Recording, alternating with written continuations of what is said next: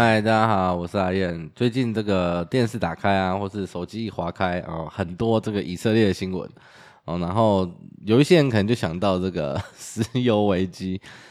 那这一次在十月发生呢，一九七三年的十月呢，刚好也是第一次的石油危机。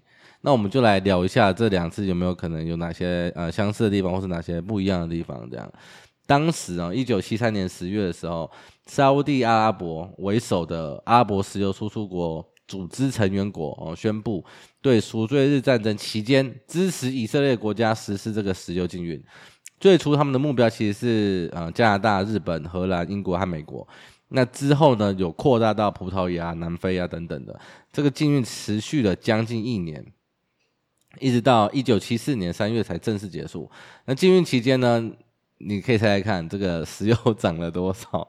涨了大概三百趴哦。听起来很恐怖，对不对？三百趴，从每桶三美元哦飙到十二美元，那很多国家的能源价格呢就跟着水涨船高了嘛，对全球的这个政治啊还有经济啊产生了非常非常大的影响。那这就是这个二十世纪啊下半叶的三大石油危机之一。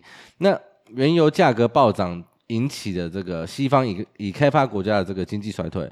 那根据统计啊，美国的 GDP 呢因此增长下降了四点七趴，欧洲整体的增长呢下降了二点五趴，日本下降了七趴。这次最终会 不会造成更大影响，没有人知道。但是我觉得很大程度上其实取决于以色列他怎么去回应这个发动攻击的哈马斯啊。如果是把 伊朗拉下来的话，那就会比较比较比较难说一点了。但是。从其他的几个部分，我们还是可以看到这个背景呢，其实跟之前的石油危机，呃，完全不一样的地方啊。比如说，这次的危机并不是，嗯，跟一九七三年差很多啦。阿拉伯国家它并没有这个齐心协力去攻击以色列。那比如说埃及啊、约旦啊、叙利亚、沙乌地阿拉伯和其他阿拉伯世界。其实他们目前呢都是在旁观这件事情，而没有出手去参与这样。那再来就是石油市场，它本身其实不具有任何，嗯，一九七三年十月那时候的特征呐，跟当时不一样。当时的石油石油需求激增，然后世界剩余产能，嗯，非常非常的不够哦。那现在呢？呃，消费成长没有像之前这么的炙热啊。随着这个电动车慢慢的成为现实以外啊，这个沙乌地阿拉伯跟阿拉伯联合大公国，他们还有大量的闲置产能啊。如果他们愿意的话，其实也可以用来抑制价格。除非这个以色列他就是断定干，你后面就是伊朗在搞事嘛，那就对不对？如果真的是这样子，那他也真的去弄伊朗了，那油价可能真的会。嗯，大涨啊！这个二零一九年了，伊朗就示范过了哦。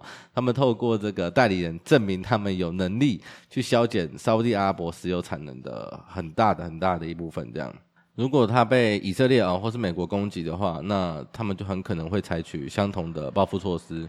那最后，嗯，其实跟一九七三年还有一个很不一样的地方啊，是。美国其实是现今最大的石油生产国以外，他们还可以利用这个战略的战略石油的储备啊，来来做一些限制。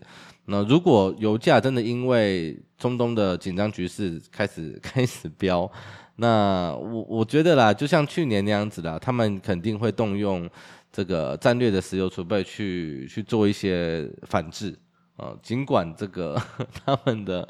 储备呢，处于四十年来的最低水平啊！我记，呃，我印象中是从盛世一统吧，但还是很有影响力的。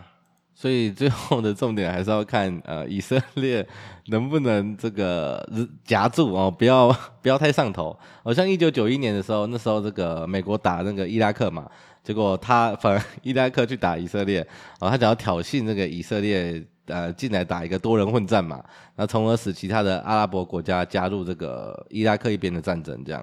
那当时呢，当时这个以色列它是有 有夹住，哦，这次会不会夹住我不知道，但是应该夹得住啦，嗯，应该夹得住。然后再加上我们刚刚前面讲的那些东西，所以我觉得。